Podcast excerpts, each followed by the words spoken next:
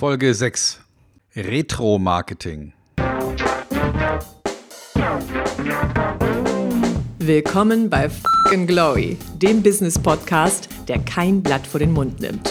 Martin Puscher und Stefan Heinrich sind ihre Gastgeber. Provokateure und vielleicht auch ein kleines bisschen die Helden des modernen Geschäftserfolges. Freuen Sie sich auf Ideen, Geschichten, Vorwürfe, Misserfolge und Erkenntnisse aus der Praxis. Los geht's! Tja, früher war alles besser. Auch das Marketing? Nein, natürlich nicht. Aber es gibt viele sehr, sehr, sehr gute Ideen, die im Marketing umgesetzt wurden und die früher funktioniert haben. Wo sind sie geblieben? Wo sind die guten alten Ideen und wie könnten wir sie heute noch erfolgreicher machen? Es ist wieder Freitag und eine neue Ausgabe kommt zu euch, kommt zu Ihnen von Fuck and Glory und wir beschäftigen uns ja ganz intensiv immer wieder mit Dingen, die überhaupt nicht funktionieren, unserer Meinung nach, oder hervorragend cool sind und, und toll funktionieren. Und beim letzten Mal kam auf die Idee, mal über Retro zu sprechen. Also alte Ideen, die damals ja echt cool waren, die wirklich funktioniert haben. Äh, und wie man heute, natürlich kann man die nicht einfach kopieren, aber was kann man aus dem, was damals funktioniert hat, noch retten in die Zukunft? Und hier an Bord vor dem Mikrofon wieder Stefan Heinrich und Martin Puscher. Hallo, liebe Freunde. Martin, sag mal, was, äh, was fällt dir ein zum Thema Retro-Marketing? Oh, Retro-Marketing finde ich geil. Also ich könnte jetzt aufzählen. Äh, Clementine, Waschmittelwerbung. Ja. Herr, Herr Kaiser, äh, Hamburg-Mannheimer. Ähm, die fantastische C&A-Werbung, wo junge, äh, gelockte Menschen durch die Wüste gesprungen sind und Jingle Bells Jeans getragen haben. Ja. Ähm, was fällt mir noch ein? Ähm, äh, ich habe letztens eine Geschichte im Fernsehen gesehen, das war so unglaublich. Als sie haben nämlich gesagt, dass sie im Altertum unheimlich viel Hochtechnologie zum Beispiel schon hatten. Äh, von, von Wasserrädern bei den Römern und weiß der Teufel was. Und ich glaube, gutes Retro-Marketing ist nicht nur das Retro-Marketing zurückgucken in die letzten 100 Jahre oder die letzten 50 Jahre, sondern ich glaube, gutes Retro-Marketing hat auch etwas mit Werten zu tun, hat ein bisschen etwas mit Nostalgie zu tun. Und ich glaube, das ist ein so geiles Thema. Ja, was ist denn jetzt von alten Sachen erfolgreich? Also kann man wirklich sowas wie, wie, wie eine, eine DNA des Erfolgs von Ideen rausarbeiten? Gibt es sowas? Hast du, da, hast du da Erfahrung? Ich glaube, dass das eine Mischung ist. Äh, es sind natürlich Geschichten, die immer wieder gerne erzählt werden. Es sind Designs, an die man sich erinnert, an die man sich zumindest so gefühlt, das schon einmal gesehen zu haben oder das schon einmal erlebt zu haben. Ähm, die Souveränität eines Herrn Kaiser, Hamburg-Mannheimer war das damals, der durch die Straßenfluchten wirklich von Hamburg geschlendert ist und der von den Kindern, auf den, von den spielenden Kindern ohne Smartphones auf der Straße erkannt wurde und dem fröhlich entgegengerufen, hallo Herr Kaiser. Und der dann freundlich, lächelnd, jovial sozusagen der gute Beratungsonkel der gesamten sozusagen Straße war. Eine tolle Geschichte, die für mich steht für das Thema Vertrauen, integriert zu sein, verlässlich zu sein und ein Teil einer Geschichte zu sein. Damals fand ich sozusagen die Versicherungen im höchsten Maße seriös, souverän, nah, persönlich. Und ich sag mal, wenn ich heute an Versicherungen denke, dann würde ich mal sagen, ähm, gibt's die noch? Was machen die? Was wollen die von mir? Brauche ich die? Und äh, ihr könnt mich mal. So irgendwo in der Mischung bewege ich mich gerade. Also den Versicherungsunternehmen täte sozusagen vielleicht diese Souveränität ähm, des Herrn Kaiser ganz gut. Und übrigens war damals Hamburg-Mannheimer eine außergewöhnlich erfolgreiche Marke. Nicht nur, weil sie einen gut strukturierten Vertrieb auch drin hatten, sondern weil sie natürlich auch ein attraktives Portfolio hatten, das die Kunden auch einfach gern gekauft haben. Vielleicht auch mit der Anzahl sozusagen der ja, Füße auf der Straße zu erklären, die überall als Berater unterwegs waren. Mhm. Ist für mich auf jeden Fall eine ganz geile Geschichte damals gutes Ansehen, Versicherungsbranche. Wenn ich mir heute die Versicherungsbranche angucke, hat wahrscheinlich noch ein gutes Ansehen. Aber ich sage mal, wie gehen Sie heute mit Ihren Kunden um? Wie nah sind Sie beim Kunden? Wie serviceorientiert sind Sie beim Kunden? Äh, ich finde, da könnte sicherlich die Geschichte von Herrn Kaiser neu übersetzt nochmal einen neuen Impuls im Sinne von auch von Beratungsqualität zum Beispiel ausüben. Finde ich mhm. eine, eine, geile Geschichte. Das andere, was mich total inspiriert, ist natürlich ähm, der Ford Mustang. Ja, der Ford Mustang ist ja eine Geschichte, die jeder von uns vor Augen hat. Ich sag mal, Steve McQueen wahrscheinlich in den alten Filmen, wie er über die äh, Pläne äh, in der amerikanischen Grane, äh, äh, Wüste fährt, ja, das Haar im, im Wind, äh, das, das kurzgeschorene Haar so ein bisschen streichelt und so weiter und so fort. Eine Ikone des Designs, die Ford sehr viel später wirklich deutlich näher an das ursprüngliche sozusagen Original herangerückt hat und ganz bewusst auch von der Markenstrahlkraft, ich sage es nicht nur von des damaligen Modells, sondern auch von den damaligen Protagonisten, die letztendlich in diesem Modell herumgefahren sind, natürlich auch profitiert hat. Der Ford Mustang ist übrigens, das wissen natürlich viele von euch, weil ihr ja alle einen Ford Mustang als V8 fahrt, äh, endlich mal wieder ein Auto, das von Ford auch tatsächlich nach Deutschland exportiert wird und hier von deutschen Händlern auch tatsächlich verkauft wird. Das war lange Zeit nicht der Fall. Und das war lange Zeit nur ein Modell, das du in Amerika kaufen konntest und dann letztendlich mal selbst importieren musstest. Oder Exporteure haben sich darum gekümmert. Auch das ist für mich eine supergeile Retro-Geschichte, die zeigt, dass hier im Prinzip gutes Design, gute Werte, auch ein gutes Image, das man letztendlich transportiert, tatsächlich, sag mal, über die Zeit nicht gerettet wurde, sondern neu definiert, neu aufgeladen und zu neuer Wirkung entfaltet wurde. Finde ich eine super geile Geschichte. Was fällt dir denn noch ein zum Thema Retro-Marketing? Also bei, bei, bei Retro-Marketing, da, da fällt mir vor allem auch ein, dass es äh, Figuren waren, die da angeboten wurden, die die Zeit, die lange Zeit überdauert haben. Also es waren, waren wirklich Persönlichkeiten, die da in den Vordergrund gestellt wurden. Also ich sage jetzt nur mal kurz und dann wahrscheinlich hat jeder sofort ein Bild vor Augen. Ich habe gar kein Auto. Ja, Erinnern wir uns, ja? Also ne, Thema dieser, dieses Häs also das Produkt an sich war ja grauenhaft. Ich glaube, es war irgendwie so ein Cappuccino zum Selbstaufgießen oder so, ja. Ähm, also was, was, wo man vielleicht sagt, hm, das ist vielleicht jetzt vom Produkt her gar nicht das, was ich mir wirklich wünsche. Aber, aber die Geschichte dazu, äh, die Person dazu, die Persönlichkeit, du hast vorher von Clementine gesprochen, es gab Hallo Herr Kaiser, es gab ja noch viele andere solche Werbepersönlichkeiten, die, die wirklich, wo man noch die, die Traute hatte, auch als Marketingmensch, sich mit einer solchen öffentlichen Person zu verbinden.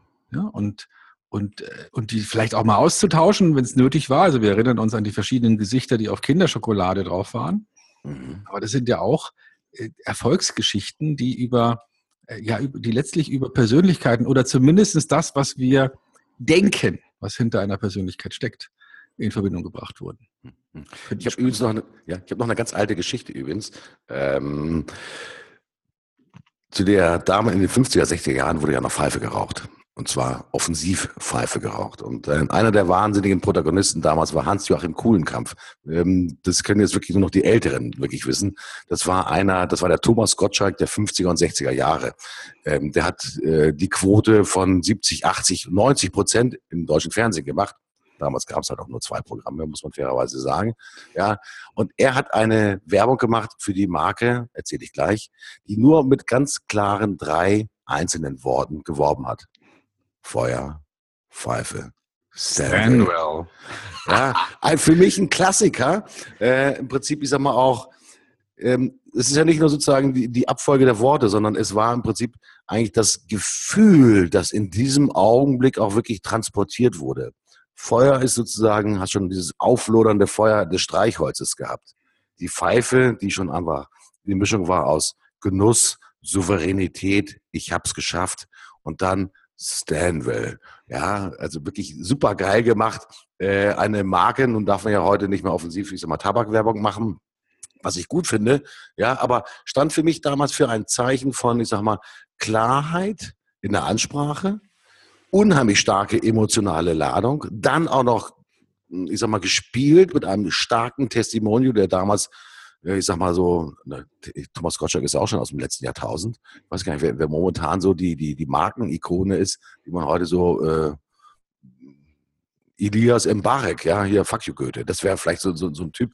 Äh, oder der, der Till Schweiger oder Schweighöfer. Äh, das wären so die, die, die neuen Ikonen, sage ich jetzt einfach mal. Aber das hat mich zum Beispiel damals unheimlich inspiriert. Und wenn ich so einen Spruch, da war ich kleiner Burschi, ja, durfte aber schon mal auch mal Werbung gucken bei den Eltern im Schwarz-Weiß äh, das war nicht das Wohnzimmer, wir haben ein Fernsehzimmer damals noch gehabt, ja, mit einem Schwarz-Weiß-Fernseher, den man übrigens noch so rollladenmäßig zuschieben konnte und der dann abgeschlossen werden konnte. Also das nur oh Gott, so furchtbar. Also das zum Thema Retro-Marketing, äh, das wäre vielleicht für die heutigen Kinder, wäre vielleicht ein, ein Smartphone, äh, mit einer App ausgezeichnet, wo die Eltern auch mal sozusagen virtuell die Jalousie bei den Smartphones der Kinder äh, vorschalten können. Das wäre übrigens auch eine hübsche Idee. Das wäre ja sozusagen aus dem Retro in das, in das moderne Marketing übertragen, eine App dafür zum Beispiel zu haben. Ähm, ich glaube, wenn man ähm, schon ein bisschen aufmerksam durch die Welt geht und auch vielleicht früher natürlich von diesem Faszinosum Fernsehen angezogen war, fallen einem ganz viele Werbeschritte ein und auch, ich sag mal, werbliche Ikonen, die man heute tatsächlich auf neue Art und Weise auch wirklich beleben kann. Frage, die sich für mich natürlich stellt, ist, Stefan, für welche Marken lohnt sich das wirklich? Müssen die eine starke Historie haben oder können die sich einfach die Historie möglicherweise von jemand anders borgen? Ein Beispiel sind ja hier ein bisschen die Ostmarken. 1989 äh, ist, ähm, kam die Wende, die, die Mauer ist gefallen. Viele starke Marken, die bei unseren Freunden äh, in Ostdeutschland stark vertreten waren, waren mehr oder weniger innerhalb von kurzer Zeit vom Markt verschwunden und feiern teilweise ja wieder fröhlichen Urstand. Ja, kommt zurück. Rotkäppchen-Sekt ist zurück, ganz klar. Gibt viele Fans. Ähm, Spreewaldgurken ist zurück.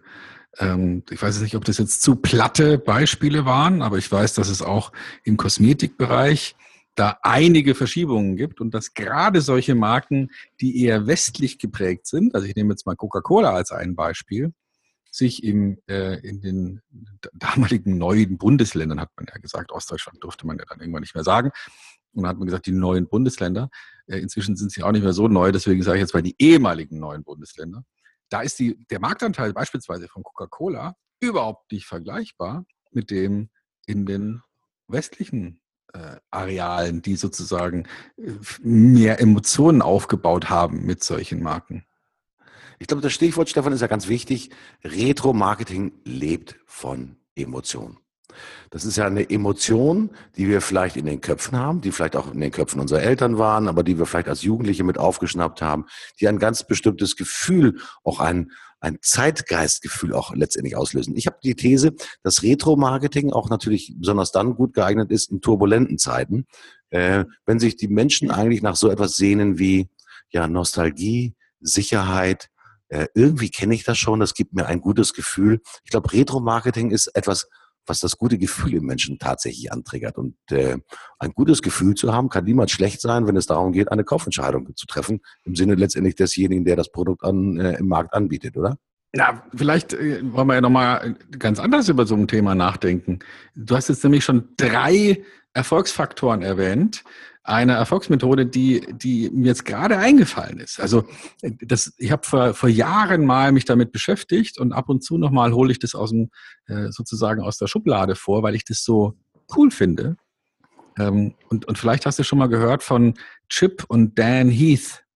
Sagt mhm. dir das was? Ja, mhm. die haben ein Buch geschrieben, das heißt Made to Stick. Den deutschen Titel kenne ich gar nicht, aber wer das Buch schon mal gesehen hat, erinnert sich mit Sicherheit an dieses silberfarbene Duct Tape.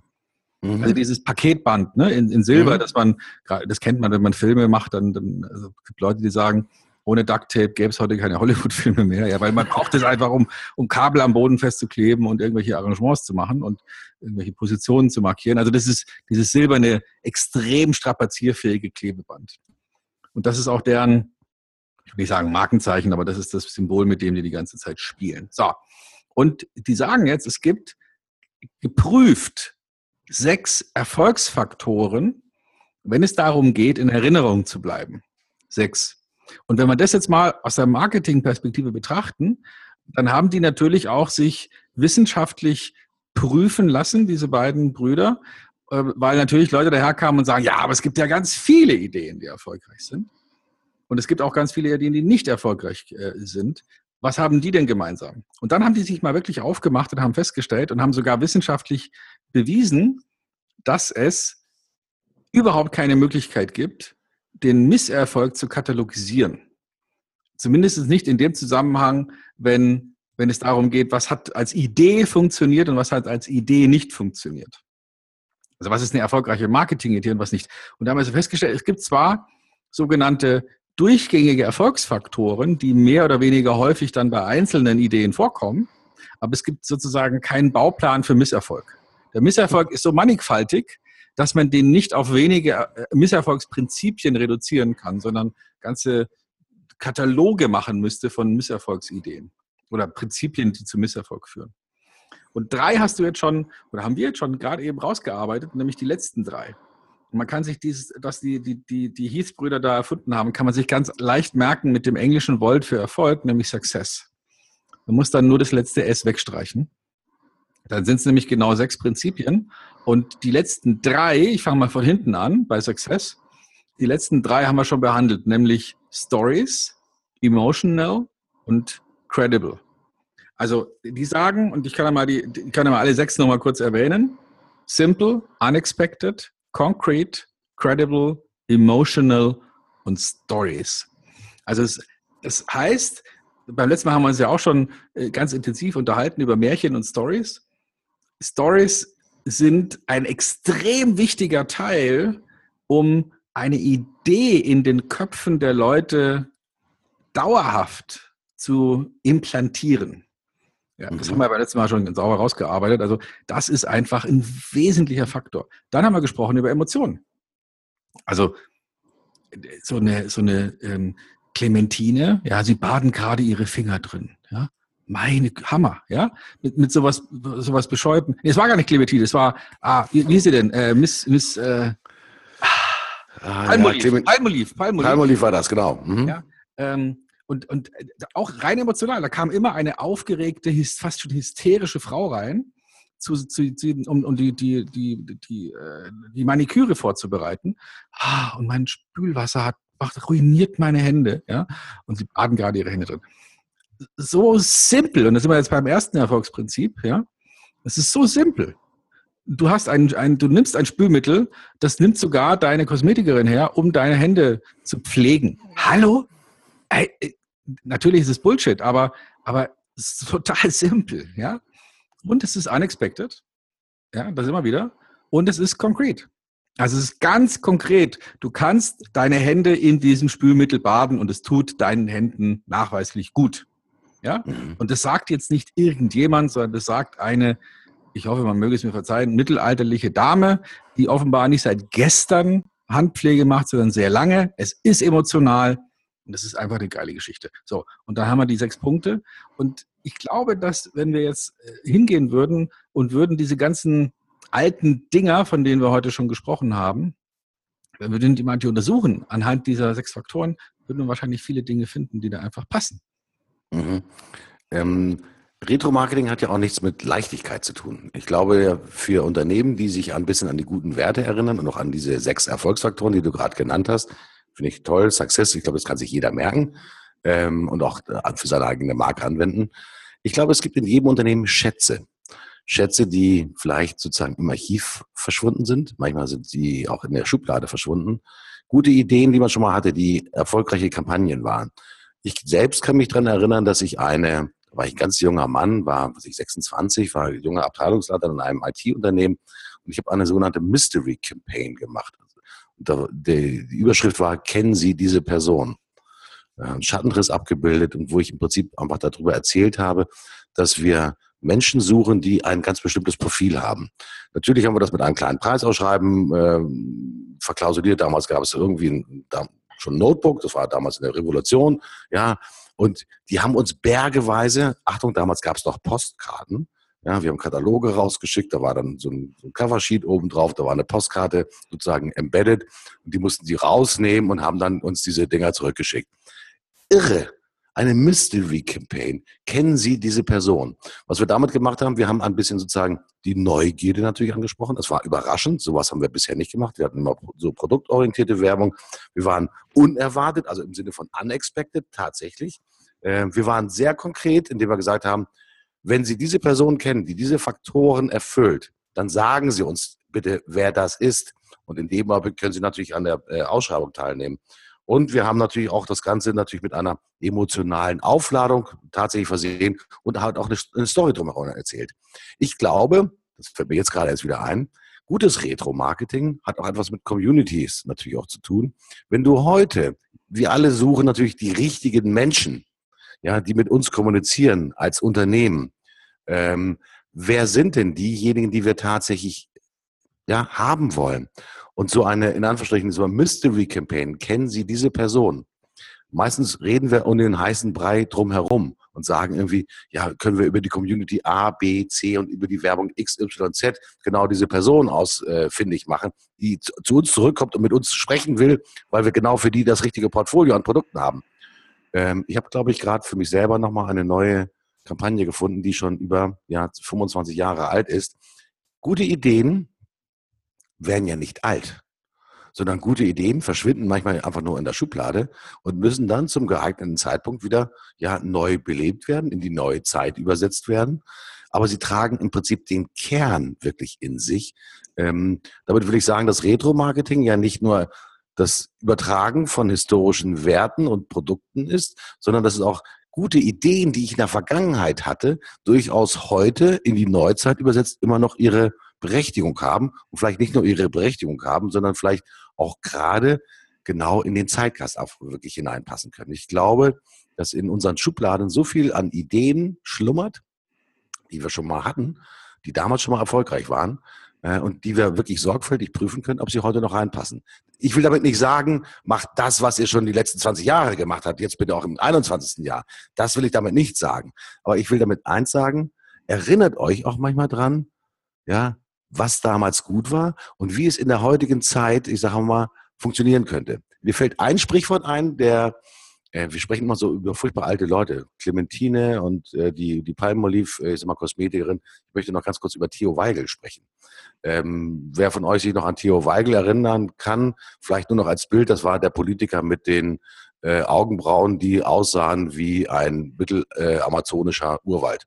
Ähm, die waren so buschig, dass man. An so, an so eine ganz äh, besondere Raupe, diese ganz extrem behaarten Raupen. Ja, also, also äh, Augenbrauen, die waren so buschig, dass ich immer gedacht habe, ich mal, was versteckt er da drin? Ja, irgendwas muss er da versteckt haben, keine Ahnung, was auch immer. Ich habe den auf einem Kongress gehabt, da war eine, eine Podiumsdiskussion und wir haben ganz viel über das sogenannte neue Denken, über das Thema Vordenken gesprochen. Und dann sagte er, er hat ja dann auch so eine sehr zurückgenommene Art, sagt er, wissen Sie, bei aller Art des Vordenkens wäre es manchmal auch ganz gut, wenn wir nachdenken. Ähm, und hat dafür im Prinzip das Credo ausgesprochen, nicht nur das Forsche, Schnelle, voran, voran, sondern auch manchmal so das sich selbst besinnen auf das, was man schon sozusagen an eigenen Werten und an eigenen Assets in der eigenen Firma hat, vielleicht auch an, an Erinnerungen, an, an Emotionen, die man natürlich auch gerne mit seinen Kunden noch teilen möchte. Ich fand diesen Spruch eigentlich ganz, ganz griffig. Übrigens ist er der Vater des Euro, würde ich mal sagen. Also der war Bundesfinanzminister in der Zeit, als der Euro eingeführt wurde.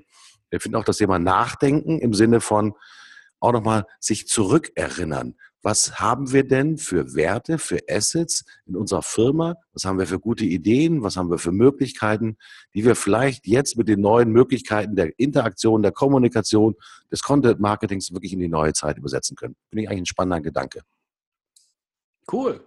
Ja, ähm, die, die, die, Kernbotschaft für mich war jetzt, dass äh, gute Ideen niemals alt werden. Das finde ich, äh, ist, ist genau die, die richtige Idee. Man muss nicht alles nochmal völlig neu designen und erfinden. Ähm, wir sprechen heute über Content Marketing und wissen, dass, ähm, dass es ja nichts Neues ist. Das ist ja uralt.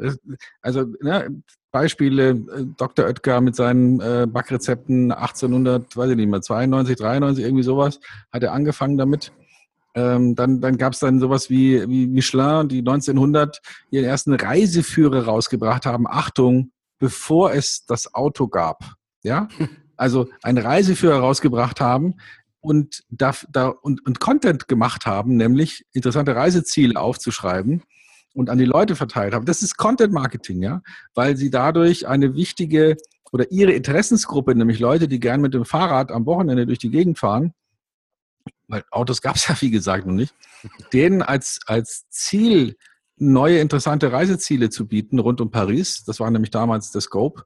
Äh, und was haben sie dadurch nebenbei erreicht? Ja gut, dass die Leute ihre Reifen abfahren und öfter mal sich in Michelin Fahrradreifen kaufen. Also das, das ist ja nichts Neues. Ja, das ist so alt. Das ist so alt. Aber es hat halt damals funktioniert und es funktioniert ja zum Teil heute noch. Und die, die Gedanken die zum Erfolg führen, sind manchmal, wenn man sie verstanden hat. Und ich denke, da haben die, die, die, äh, die, die, die Brüder Dan und Chip Heath wirklich was geleistet, das mal zu katalogisieren. Was sind denn die Punkte, die Ideen oder die Stories oder die Ansätze äh, unvergesslich machen? Das mal zu katalogisieren und sich äh, quasi in, Form von einer Checkliste aufzubereiten, damit jeder der heute mit einer Idee nach draußen geht, eben nochmal gucken kann, bin ich denn emotional genug, ist es denn simpel genug und so weiter. Weil die, die Punkte, die wir heute alle beschrieben haben, die waren ja total simpel. Das, hm. die Kampagne, die du gerade gesagt hast äh, und beschrieben hast von damals, mit dem Profil und dann auch nur ein Profil darstellen und sagen, wir suchen, ne, kennen Sie diesen, ist ja Hammer, ja, und die könnten wir heute wahrscheinlich genauso machen. Ja, ähm, das Interessante ist, wenn man äh, viel Reisender ist und man ist viel unterwegs, äh, kommt man ja zwangsläufig zum Thema auch des, des Fliegens. Ähm, wir sehen ja auch momentan eine interessante Entwicklung. Früher, weiß nicht, ich kenne das auch nur aus den Filmen, die ich mir vielleicht, den alten Filmen, die ich mir angucke. Die Frühzeit des Fliegens, also ich sage mal, Gebrüder Wright waren schon durch, die ersten Transportmaschinen waren da, die Lufthansa war gegründet, man ist schon über den großen Teich geflogen nach Amerika und so weiter und so fort. Es war damals eine, eine äh, Leistung für wenig gut betuchte, wo im Prinzip Servicequalität außergewöhnlich hoch geschrieben wurde, wo natürlich das Thema Sicherheit natürlich auch hoch geschrieben wurde, aber wo das Thema Servicequalität äh, sehr hoch geschrieben wurde. Wenn wir uns heute tatsächlich, ich sag mal, in Lufthansa, Air Berlin und you name it, äh, äh, Ryanair, wie heißen sie, EasyJet, wer alle so quer, kreuz und quer durch, durch Deutschland fliegt, wir sehen eins, kein Service. Alle Airlines reduzieren ihren Service. Äh, natürlich kannst du buchen sozusagen von der Economy Light, Economy Plus, Economy Extra Plus, äh, Business und äh, die First Class hat Lufthansa, glaube ich, schon in den neuen A350 Maschinen sowieso schon abgeschafft, weil sie sagen, es gibt gar keine Nachfrage mehr danach. Äh, worauf ich hinaus will, Stefan, gibt es auch Branchen aus deiner Erfahrung heraus, wo man sagt, mein Gott, da ist der Zug der Effizienz und auch der, der, dieses Massensyndroms. Fliegen ist ja heute kein, keine elitäre Angelegenheit mehr. Es ist sozusagen das neue Omnibusfahren auf, auf lange Distanz, sage ich jetzt einfach mal. Gibt es Branchen, die heute auch einfach so dem Effizienzgedanken unterliegen, dass sozusagen dieses gute, alte Gefühl, das man damals hatte, und das drückt ja auch Retro-Marketing auch tatsächlich aus, dass das gar nicht mehr machbar ist? Nee, glaube ich nicht. Das glaube ich nicht. Ich glaube, dass, dass es natürlich immer wieder mal Wellenbewegungen gibt und auch in, in Branchen äh, dann zwischendurch mal der Discount feiert und, und das billig äh, zum einzig wahren wird und vielleicht auch man sich gegenseitig in so eine Jammerhaltung hinein äh, weint. Oh, wir können ja gar nicht, also alles nur noch, die Leute wollen ja nur noch billig. Und dann wird man ganz schnell feststellen, es schwappt halt wieder genau dagegen. Und es gibt eben auch wieder viele, die sagen, äh, ich entscheide selbst, wofür ich mein Geld ausgebe. Und ich mache lieber weniger oder ähm, ich mache nur noch ganz punktuell was, aber dafür lasse ich es mir auch was kosten. Ja? Mhm. Und, ähm, und ich denke mal, es gibt vielleicht nur eine einzige Branche, die das bisher nachhaltig ignoriert, vielleicht auch deswegen, weil sie ein Stück weit Oligarch sind oder, ne, oder zumindest vielleicht sogar ein Monopol haben in gewisser Weise. Und das sind die Mineralölkonzerne. Mhm. Also das, das, das, die haben wir ja schon mal darüber gesprochen, Tanken hat sich in den letzten 100 Jahren nicht verändert. Ne? Da ist nichts, da weder, weder, im Gegenteil. Ne? Also da geht es ja heute, die größte Dienstleistung ist ja, dass man mir, wenn ich eine ganz bestimmte Karte verwende, nochmal sagt, wie viel, wie viel Eurocent ich jetzt gespart habe pro Liter, was ja wirklich jetzt nicht wirklich relevant ist, ne, bei einem Preis von, was kostet Diesel heute? 1,50? Ja, ähm, mittlerweile 1,16, also es ja. schwankt ja aber so ein bisschen, ob du morgens ja. oder abends tankst, ne? Ja. Mhm. Also, Entschuldigung, das ist interessant ist für mich. Nein, das ist, das ist doch relevant, ob jetzt einen Euro mehr oder weniger. Das, ne, ob das ist doch uninteressant. Und die Frage, höchstens noch die Frage, die größte Innovation war vielleicht in den letzten Jahren, möchten Sie noch einen Schokoriegel? Mhm. beim Zahlen. Ne? Das haben auch nicht alle bisher umgesetzt, dieses Erfolgskonzept. Also ich will damit sagen, es gibt eigentlich in allen Branchen, egal ob das Nahrungsmittel ist, da war ja auch lange Zeit dann wirklich der Discounter ganz vorne. Mhm. Und, ähm, und es gibt ja auch überhaupt nichts Schlechtes daran, dass man äh, vielleicht seine Nüsschen und sein, seine Butter und Dinge, die man eben kauft, dass man die dann bei Lidl und oder Aldi oder Netto Plus kauft, weil man sagt, ich schmecke eh keinen Unterschied in der Butter oder bei den Nüssen oder beim Aufschnitt, dann ist doch egal.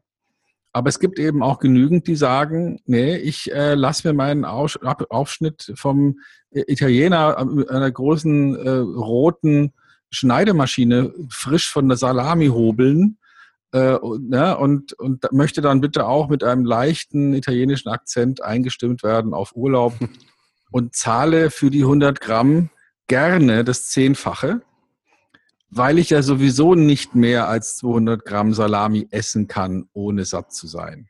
Ja? Mhm. So, also, und ob ich dann dafür 8 Euro zahle oder 80 Cent, ähm, ist natürlich jetzt schon ein gewisser Unterschied, gebe ich ja zu.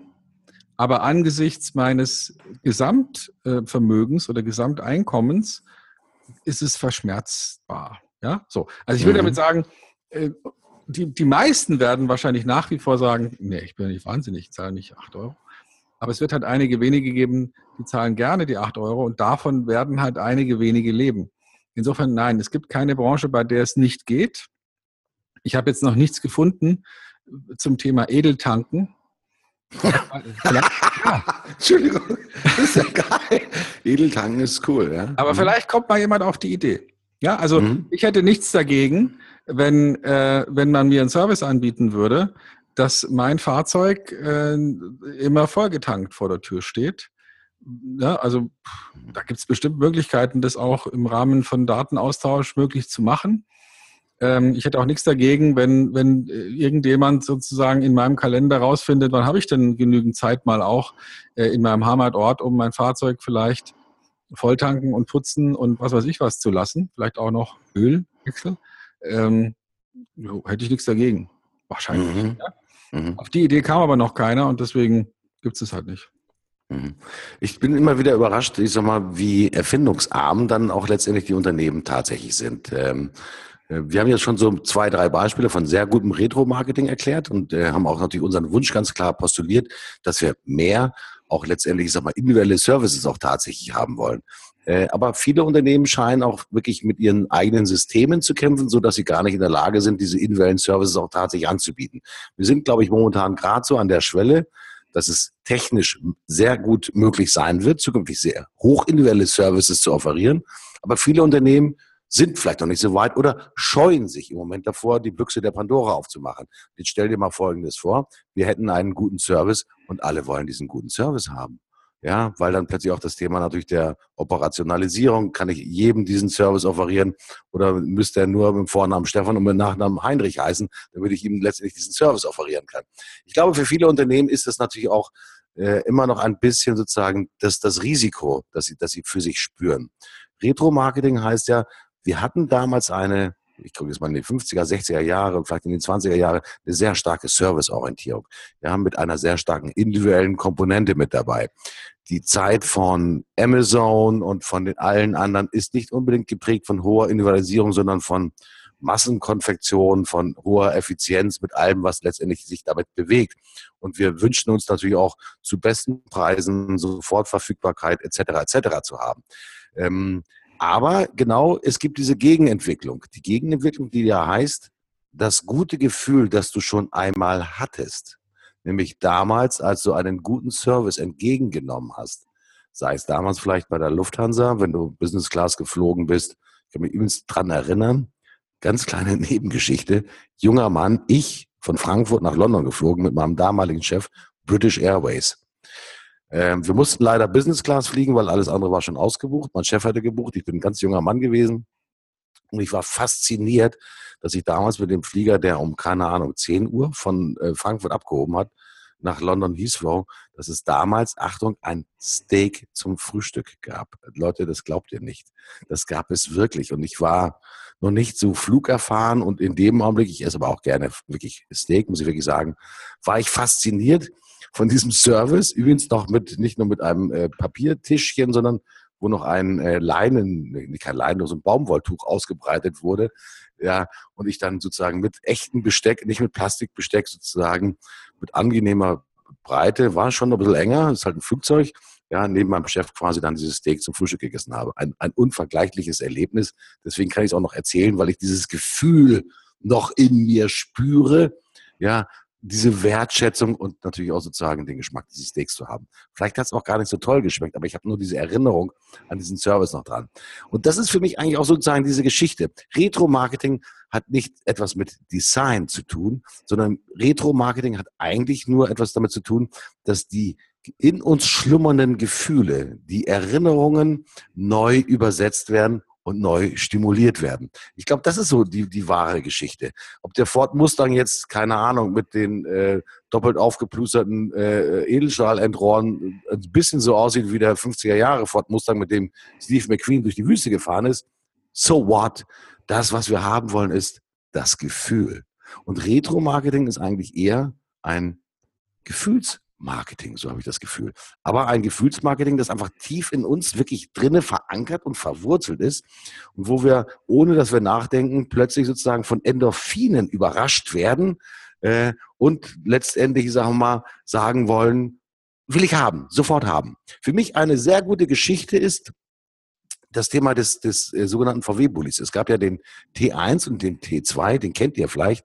Es gab die hohe Ausprägung, war der sogenannte Samba-Bus, der auch oben so an, der, an den Holmen von der Seite nach oben zum Dach rein so verglaste Flächen hatte.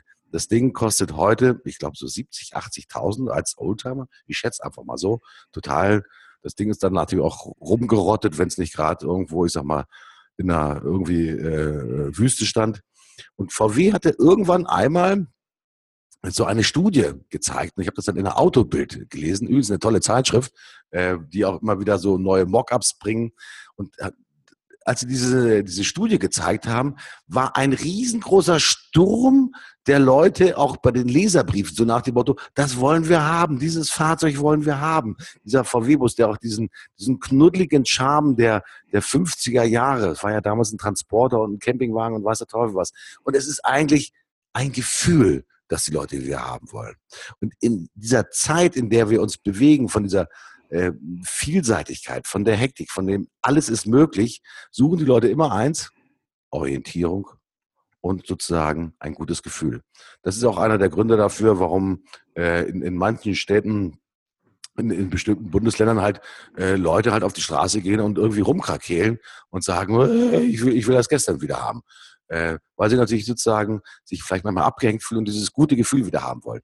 Gutes Gefühl-Marketing ist vielleicht auch die neue Übersetzung von Retro-Marketing. Ich möchte gerne wieder, auch im täglichen Leben, mit Unternehmen, mit denen ich äh, mich beschäftige, mehr gute Gefühle haben. Ich habe das Gefühl, tatsächlich das Gefühl, dass natürlich diese ganze App-Mania, in der wir uns bewegen, genau dieses Gefühl versucht ein bisschen herzustellen und zwar dazu zu guten operationalisierten Kosten. Was mir aber links fehlt, ist dieses, äh, wie soll ich das sagen, das Ehrliche, so ein bisschen das, das, das Bodenständige. Ich weiß, dass ich über eine App natürlich einen ganz geilen Service kriegen kann. Self-Service, alles gut. Aber ich möchte gerne vielleicht noch so diesen, diesen, diesen besonderen Kick haben, der mich halt wirklich so zumindest zeitweise mal dieses Retro-Gefühl gibt. Geht das auch so, Stefan? Ja, jein. Also es gibt natürlich Sachen, die, die mache ich wirklich gerne mit einer App oder, ähm, oder irgendeinem anderen System, das es mir leichter macht als vorher. Also wir erinnern uns, es gab Zeiten, als wir beide ähm, unsere Geschäftsreisen über ein Reisebüro haben buchen lassen. Wir erinnern uns, ja. Ähm, das ist noch nicht so lange her. Aber da gab es tatsächlich für einen normalen Menschen keine Möglichkeit, sich selber eine Reise zu buchen. Heute, ähm, also noch nicht so lange her, da, da ging man halt in irgendeinen Webbrowser und hat sich eben da seine Flüge gebucht und vielleicht sogar verglichen. Heute habe ich tatsächlich eine App und da drücke ich auf den Knopf und sage, ich will von A nach B und dann drücke ich drauf und dann war's das. Und dann habe ich mein Ticket. Das ist schon eine, eine große Erleichterung. Also ich brauche nicht unbedingt für alles einen Ansprechpartner. Und ich bekenne mich auch als, als äh, massiven Fan von Amazon und dessen Service, weil ich bin jetzt kein Mensch, wenn ich weiß, dass ich ein bestimmtes Buch möchte, muss ich nicht einem Buchhändler sagen, ich hätte gerne dieses Buch und er sagt dann, Moment, ich bestelle es für Sie und ich muss da nochmal hingehen. Da, da, da habe ich jetzt für mich keine Emotionen drin. Ich weiß, dass es da Leute gibt, die ganz anders drüber denken, die gerne in eine Buchhandlung gehen. Mache ich auch manchmal, wenn ich in der Stadt bin und Zeit habe. Aber das ist für mich jetzt kein besonderer Service unbedingt mit jemand sprechen zu wollen. Hm, mich interessiert sozusagen, wie kann wie macht es mir jemand einfach? Ob das da eine App ist oder, eine, oder ein Mensch, spielt für mich gar keine so große Rolle. Ich bin, ich habe total gerne Kontakt mit Leuten, die mir das, was ich brauche, einfacher, günstiger, effektiver zur Verfügung stellen, als ich das bisher hatte. Und schon sind wir im Geschäft. Und, ähm, und wenn das eine App macht, dann sind wir eben mit der App im Geschäft. Aber weißt du was, mir ist was eingefallen. Ich habe das gerade nochmal gegoogelt. Ich muss meine Meinung von vorhin über die Mineralölgesellschaften äh, kurz revidieren. Es gibt eine löbliche Ausnahme, die ich kenne. Ähm, über, da habe ich drüber gelesen und ich finde, diese Geschichte sollte man verfilmen.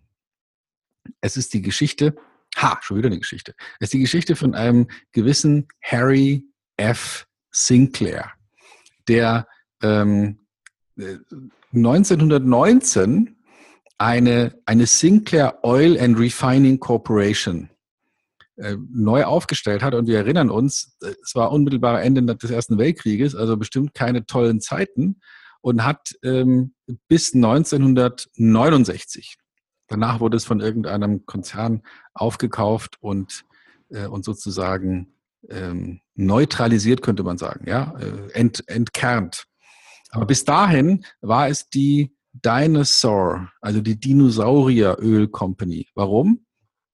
Er hat es geschafft, dieser Geschichte, wir tanken hier sozusagen etwas, was aus der Zeit der Dinosaurier kommt in unsere Autos, hat der bebildert und hat sogar äh, während der Chicago World's Fair 33, äh, 34, also 1933, ähm, eine riesen Dinosaurierausstellung auf die Beine gestellt und sämtliche Tankstellen waren mit, mit großen, riesengroßen Dinosauriern und zum Teil mit großen Ausstellungen von Dinosauriern bebildert und hat natürlich auf die Art und Weise auch, wer hätte das gedacht, mit, äh, bei Leuten, die über Land fahren, was in den USA ja durchaus mal vorkommt, und das vielleicht auch mit Kindern natürlich dafür gesorgt, dass, wo, wo tanken wir? Kannst du dir vorstellen. So. Also das hat er hervorragend hingekriegt. Er ist heute, ist mehrfach auch zitiert worden in verschiedenen Filmen. Sogar nochmal ganz aktuell äh, kennt man ähm, Cars. Vielleicht kennst du diesen, diesen mhm. Film. Und da, da gibt es ja auch die Dinosaurier ähm, Oil Company, die da eine Rolle spielt.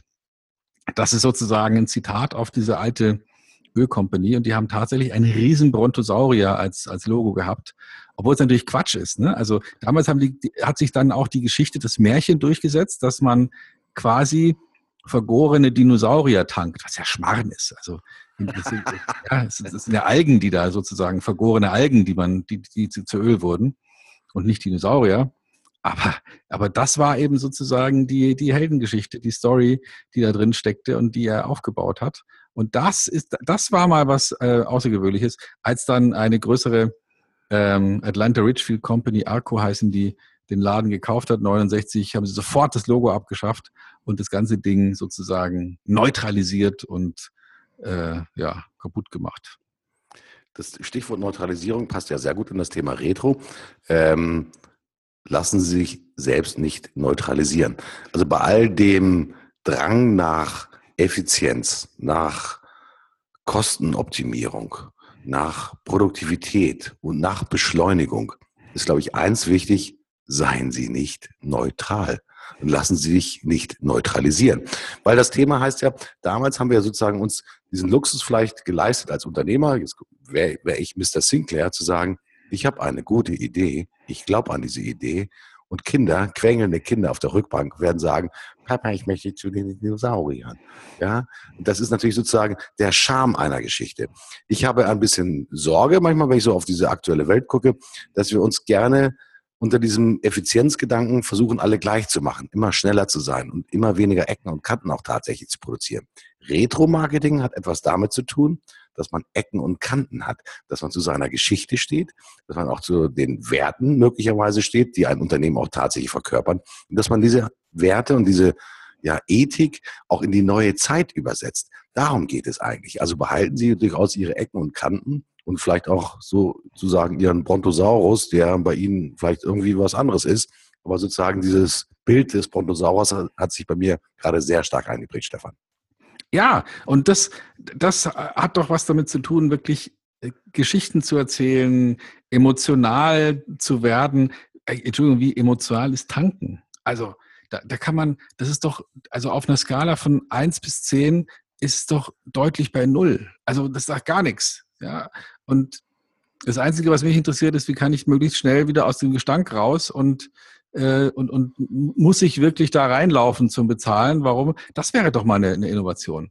Ich stecke meine, total abgefahren, ich stecke meine Kreditkarte in dieses Ding rein und, und ich kann einfach weiterfahren. Ich muss da nicht, ja, beispielsweise. Gibt es schon seit ungefähr 40 Jahren in den USA, hat man nicht hier gesehen in Deutschland. Ja, dafür muss es doch eigentlich auch eine App geben, oder? Das heißt, in dem ja. Augenblick ist man mit keine Global Positioning System, ja, weißt du, wo du bist, du sagst auf die App, sag mal, okay, Leute, ich connecte mich gerade, äh, das, was hier reinfließt, mit einem Fingertipp wird sozusagen abgebucht und tschüss, bitteschön. Ja, ist einem, hey, noch ja. ein Business Model. In jeder Tanke wird man gefilmt, richtig? Mhm. Man wird gefilmt. Das heißt, die Tanke könnte mir doch eigentlich anbieten, hey, solange du jetzt bei der Firma, die orange ist oder grün ist oder blau ist, tankst, äh, unterschreibe diesen Vertrag ähm, und wir werden dein Nummernschild auswerten und wir werden einfach das, was du getankt hast, dir in Rechnung stellen. Und zwar, weil du so freundlich bist und nur noch bei uns tankst, sogar zu einem ziemlich coolen Preis. Und äh, was hältst du davon? Ich wäre dabei. Und die erste Wäsche ist kostenlos. Ja, zum Beispiel. Ich, ja, zum Beispiel. Oder, oder noch nicht mal, müsste noch nicht mal sein. Ich, du, wie cool ist das? Du fährst in die Tanke, steckst da diesen blöden Rüssel selber noch rein, vielleicht macht es auch einer für dich, wartest, bis die Kiste voll ist, steckst den wieder weg und fährst einfach. Mhm. Das ist, das ist, das wäre doch mal eine Innovation. Und sowas gibt es auch schon seit Jahren ähm, bei sowas Abgefahrenem wie Maut. Da gibt's sowas schon. Also wenn man kann man buchen, ja, wenn man über den Brenner fährt, kann man vorher sagen, ja, ich will und unterschreibt online einen, einen Vertrag und bekommt dann automatisch abgebucht, wenn man da einmal durchgefahren ist. Mhm. Ist technologisch Kindergarten, könnte jeder machen. Da die mich sowieso filmen, wenn ich tanke, könnten die das mir anbieten. Kam noch keiner auf die Idee. Warum nicht? Da müssen doch super clevere Leute arbeiten bei diesen Mineralölgesellschaften und die könnten doch mal sowas für mich machen was Nettes. Da, da muss jetzt nicht, und, und was war die Innovation der letzten Jahre? Tankwart-Service. Sind Sie damit einverstanden, einen Euro zu bezahlen? Wie so ein Schwachsinn. Wie bitter ist das denn? Ja, was ist, was ist denn, also Entschuldigung, da, das ist doch blöd, einfach nur doof. Warum muss es einen Euro kosten? Da kann man, da kann man auch keiner sagen, dass sie zu doof sind, das in ihre Preise reinzubauen. Mhm. Also da, da kann man wirklich noch viel tun und äh, hoffentlich hat jemand zugehört von der Mineralölindustrie. Klauen Sie uns diese Business-Idee, setzen Sie es um, werden Sie weltberühmt und, äh, und, und behalten Sie uns in guter Erinnerung. Ich, manchmal wünsche ich mir Retro-Marketing sofort zurück, äh, bei der Deutschen Bahn zum Beispiel. ja. Entschuldigung, dass ich das nochmal sage. Ich glaube, die Deutsche Bahn ist, ich bin ein anerkannter Fan der Deutschen Bahn. Äh, ich wünsche mir manchmal auch wieder mal bequeme Sitze zurück, äh, in denen man auch mal eine Strecke von drei, vier Stunden vielleicht auch wirklich mal super bequem, ich sag mal, verbringen kann, ohne dass man von links nach rechts rutschen muss, um die richtige Sitzposition tatsächlich äh, zu haben. Und das ist egal, ob man in der ersten oder in der zweiten Klasse fährt. Äh, das würde ich mir wünschen. Ich würde mir wünschen, Pünktlichkeit ist manchmal ist auch überschätzt, muss man fairerweise sagen. Die können ja ruhig mal zehn Minuten später kommen oder eine Viertelstunde später. Hauptsache, sie kommen ja an. Ähm, was ich mir wünschen würde, ist zum Beispiel neue Uniformen bei der, bei der, Deutschen Bahn. Leute, ich muss euch ganz ehrlich sagen, ich sag mal, was ihr da teilweise für Klamotten habt und mal, wie ihr rumlauft, das ist wirklich ganz, ganz schräg. Und ich würde mir auch retromäßig wünschen, dass zum Beispiel bei der Deutschen Bahn so ein Service vielleicht auch ist, den man vielleicht früher mal hatte, äh, nämlich auch, dass, dass die Speisen halt nicht nur sozusagen im, im Vakuumierer sozusagen mittelwarm erhitzt werden, weil die tun ja wirklich viel, das muss man wirklich sagen. Ich weiß auch nicht, wie, man das zurückholen kann. Ja, aber natürlich auch dieses sogenannte Bordbistro verströmt ja einen Charme der äh, ausgehenden 70er Jahre und dass ich da nicht gerade nochmal mit grünen und mit äh, äh, orangefarbenen Kreisen malträtiert werde, ist ja furchtbar. Also Leute, wer lange im Zug unterwegs ist, der schätzt natürlich auch wirklich den, den Komfort und vielleicht auch die Freundlichkeit letztendlich ist mal eines Services im, im Speisewagen der Deutschen Bahn. Ähm, das ist nochmal ein ganz großes Credo. Aber Sie haben ja schon festgestellt in einer der letzten Sendungen, Stefan, die Deutsche Bahn äh, schafft ja sogar die Nachtzüge ab, ne, hat sie jetzt an die ÖBB, an die österreichische Staatsbahn übergeben. Die fahren jetzt wieder diesen Service. Ähm, und die machen, glaube ich, einfach mal schon mal einen deutlich besseren Service. Frage ich mich übrigens, warum ein Staatsunternehmen permanent riesengroße Gewinne machen muss. Ja, ähm, ich glaube, die Gewinne sollten mal investiert werden in vernünftige Weichen, damit hier nicht Weichen kaputt gehen, in vernünftige Brückensanierung und so weiter und so fort, dass wir auch über ein schönes Retro-Marketing, ja, dass wir da eine vernünftige Infrastruktur haben. Ist aber nur ein kleiner Seitenschlenker, das ist sozusagen mein, mein persönliches Thema, das ich jetzt nochmal schnell loswerden wollte. Ja, Retro-Marketing. Dinge aus der, also man kann ja auch Dinge, die früher gut waren, mal entkernen und überlegen, was war denn das, was wirklich gut war? Warum war das denn gut? Um dann zu sagen, und wie könnte man denn mit den heutigen Ausgangsvoraussetzungen das Gleiche nochmal machen? Mhm. Ich glaube, in jeder Branche gibt es ganz viele Beispiele, wie man wirklich so mal in die alten Bücher reingucken könnte, mit pfiffigen Jungs sich im Workshop zusammensetzt. Natürlich nicht nur Jungs, sondern auch äh, Damen und was der Teufel was. Wir sind ja in der, in der Gender, äh, um sich wirklich zu überlegen, was sind gute, bemerkenswerte Leistungen, die wir in der Vergangenheit hatten, die entkernt werden, auf den wahren Kern zurückgeführt werden und dann in die neue Zeit übersetzt werden. Das Schöne ist ja dem wenn wir über Retro-Marketing sprechen, so sprechen wir nicht über das Marketing von gestern, sondern wir sprechen über das Marketing von morgen. Das ist ja die gute Nachricht.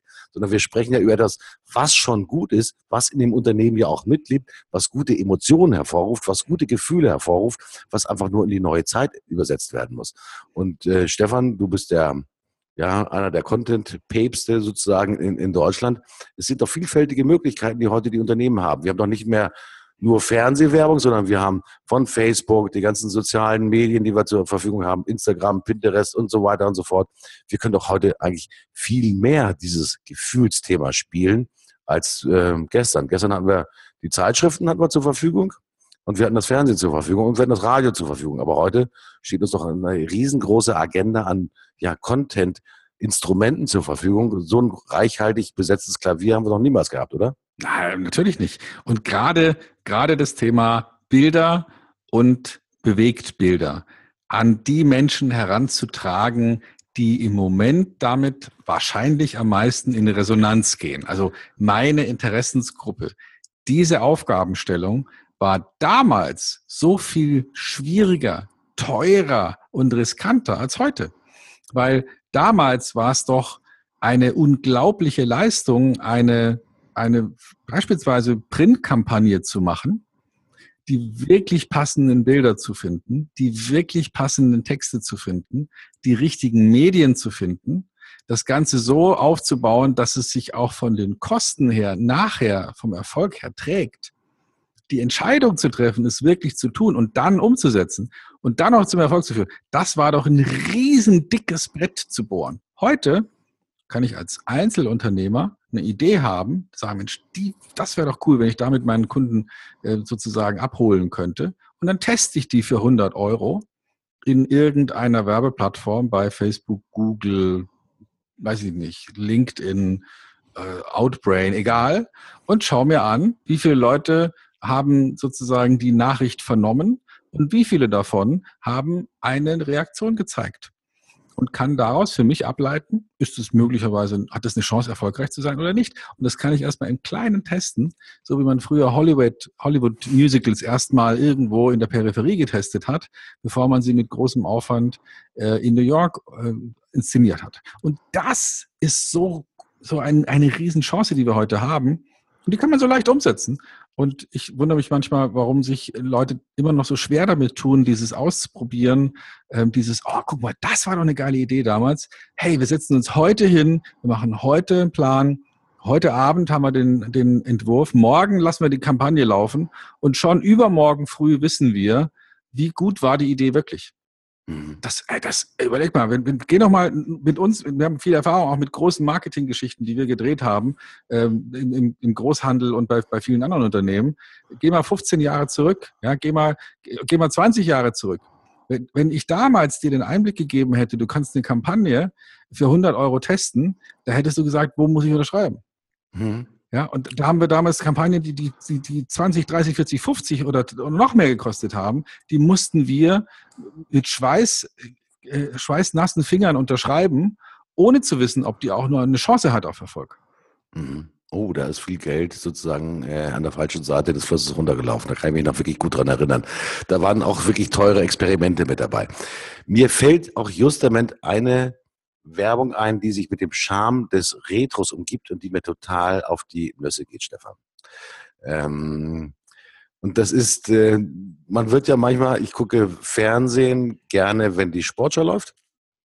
Das mache ich am Samstag. Ähm, und klar, so, wenn so Pokal ist und ansonsten irgendwie so Champions League etc. etc. Und es gibt eine Werbung, die mir wirklich so mördermäßig auf die Eier geht. Das ist diese Check24-Werbung. Die hat den Charme sozusagen der Werbung der ausgehenden 50er, die sogenannte pseudo-heile Familie, natürlich als Comedy, als Sitcom so ein bisschen übersteigert. Da ist so ein bisschen El Bundy auch mit drin, mit allem drum und dran. Aber Leute von Check24, mal ganz ehrlich, ich habe noch nie so eine Scheiße gesehen, wie das, was ihr da im Fernsehen fabriziert. Ähm, Witz minus, Glaubwürdigkeit minus, Umsetzung plus, aber Impuls, bei euch irgendwas zu machen, doppelt minus. Ähm, es kann sein, dass ich außerhalb eurer Zielgruppe bin, glaube ich aber eigentlich nicht. Aber ich finde, wirklich, diese Werbung ist unter Retro-Gesichtspunkten der größte Bullenscheiß, der mir jemals untergekommen ist. Entschuldigung, dass ich das so deutlich sage.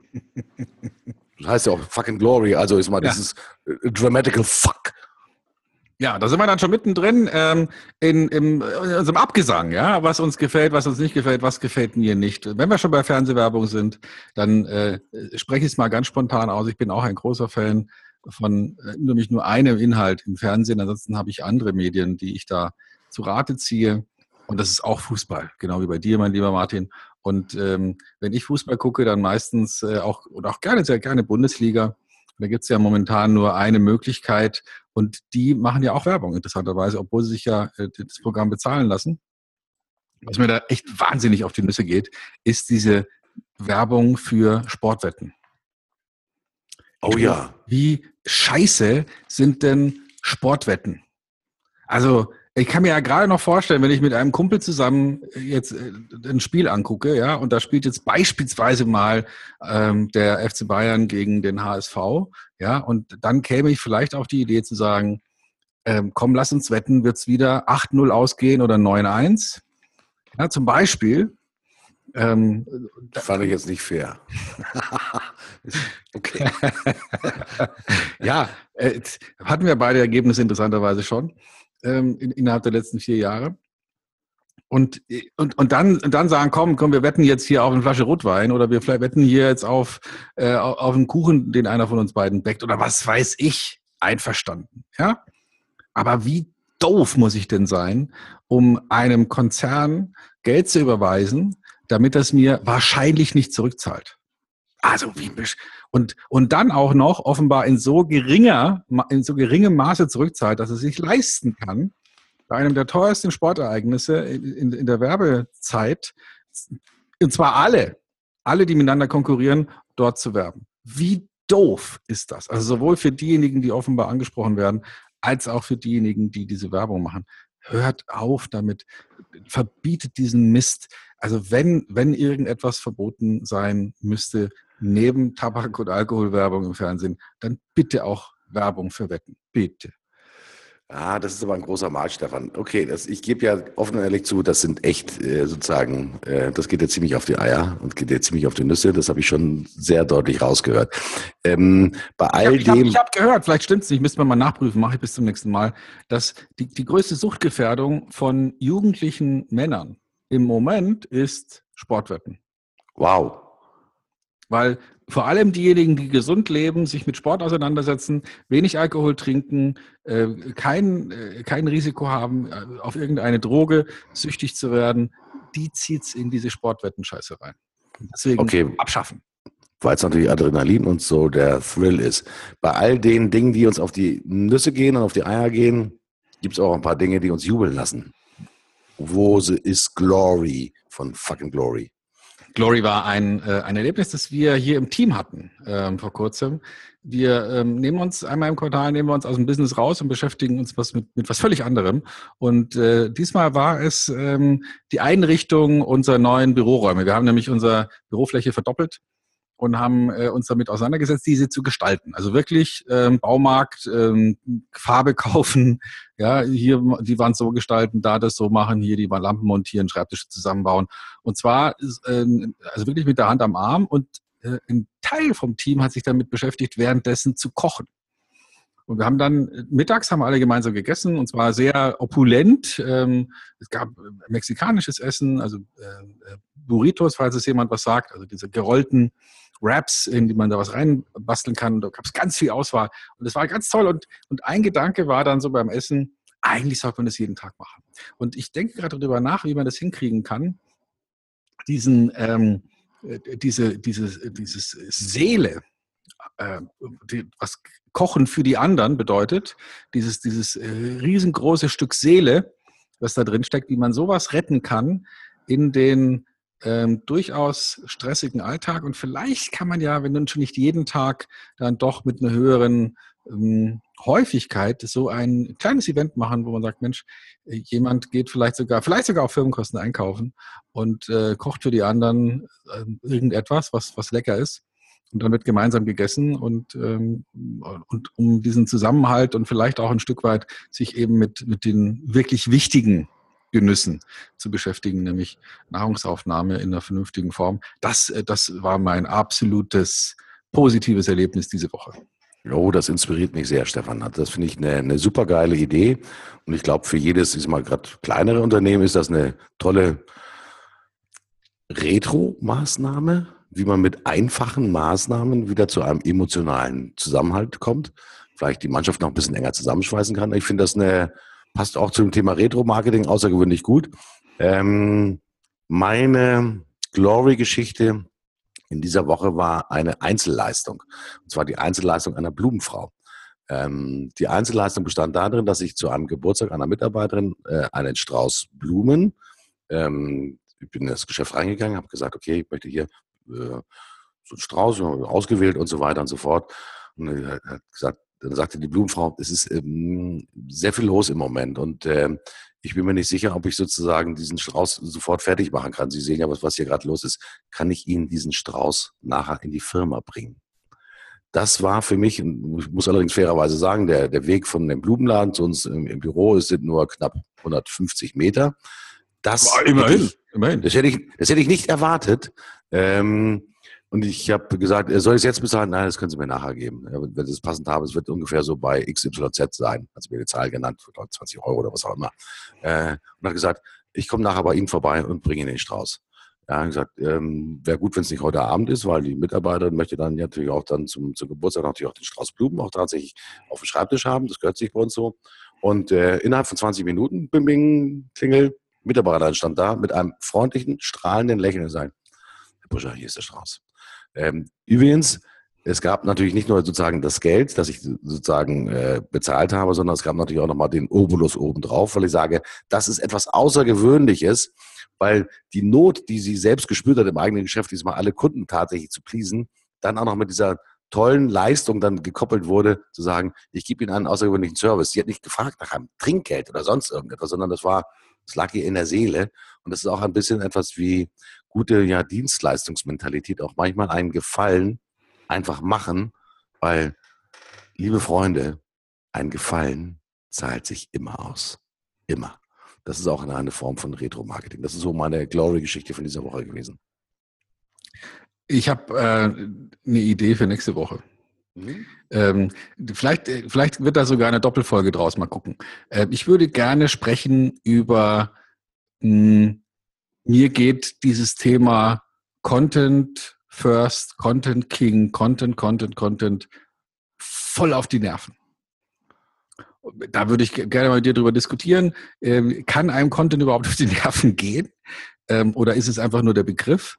Das würde ich gerne mal mit dir in Ruhe besprechen und, und was da, ähm, was da zu Fuck and Glory geführt hat bei uns in den Erlebnissen, was wir, was wir da vorne hinten sehen und, und möglicherweise können wir dann im, im Anschluss daran auch nochmal uns über besonders außergewöhnlich gut oder außergewöhnlich schlecht gemachtes Content Marketing nochmal auseinandersetzen. Was das finde ich, finde ich total geil, Stefan. Ich glaube, das ist so ein Thema, das auf jeder Headline einer Gazette, einer jeden Marketingbroschüre steht.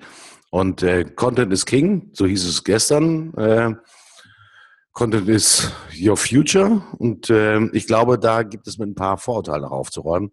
Äh, da freue ich mich schon drauf, Stefan. Ich werde mich da gut darauf vorbereiten, auf diese, auf diese Sendung. Ja, hey, dann? Hm? Das ist soweit, würde ich sagen, oder? Ja, finde ich ja. auch. In dem Sinne können wir auch nur sagen, vielen Dank fürs Einschalten. Denkt dran, schreibt uns neue Ideen, von was ihr etwas hören wollt. Wir versuchen nach wie vor kein Blatt vor den Mund zu nehmen. Wir nennen Namen, Daten und Fakten und wir schimpfen auch über Dinge, die uns im Alltag tierisch auf die Nüsse gehen. Ja, und wenn ihr mit uns reden wollt, ihr könnt es tun direkt bei fuckingglory.com, bei dem Twitter-Handle fuckingglory oder bei Facebook, aber da durften wir es leider nicht fucking glory nennen. Äh, da, da, heißt es dann äh, FU und dann XX in Glory weil da anscheinend irgendein Algorithmus von Facebook dafür gesorgt hat, dass es uh, leider nicht geht. Aber ihr findet uns, fucking Glory, sagt uns, was ihr hören wollt und wir sprechen darüber. In diesem Sinne, tschüss, euer Martin. Schöne Woche, gute Zeit. Tschüss.